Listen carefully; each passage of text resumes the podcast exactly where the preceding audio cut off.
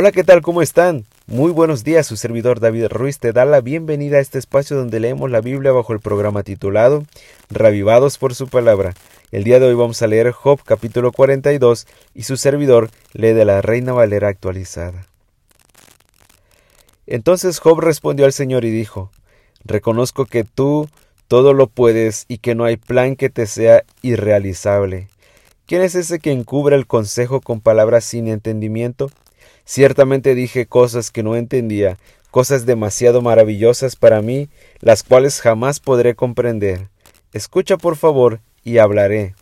Yo te preguntaré y tú me lo harás saber. De oídas había oído de ti, pero ahora mis ojos te ven.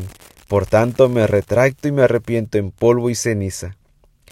Y aconteció después que el Señor habló estas palabras a Job, que el Señor dijo a Elifas el temanita, Mira, se ha descendido contra ti y tus dos compañeros porque no han hablado lo recto acerca de mí como mi siervo Job. Ahora pues, tomen para ustedes siete toros y siete carneros, vayan a mi siervo Job y ofrezcan holocausto por ustedes. Entonces mi siervo Job orará por ustedes, porque a él atenderé para no tratarles con afrenta, porque no han hablado lo recto acerca de mí como mi siervo Job.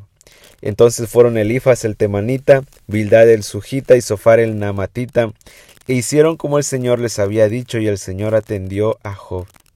El Señor restauró a Job cuando él oraba por sus amigos, y aumentó el Señor al doble todo lo que le había pertenecido a Job. Entonces vinieron a él todos sus hermanos, todas sus hermanas, todos los que le habían conocido antes y que comieron con él en su casa. Se compadecieron de él y lo consolaron por todo aquel mal que el Señor había traído sobre él. Cada uno de ellos le dio una pieza de dinero y un pendiente de oro.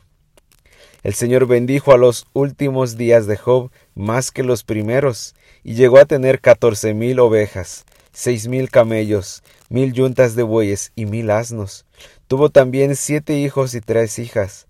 A la primera le puso por nombre Gemima, el nombre de la segunda era Kesia, y el nombre de la tercera era No había en toda la tierra mujeres tan hermosas como las hijas de Job, y su padre les dio herencia entre sus hermanos.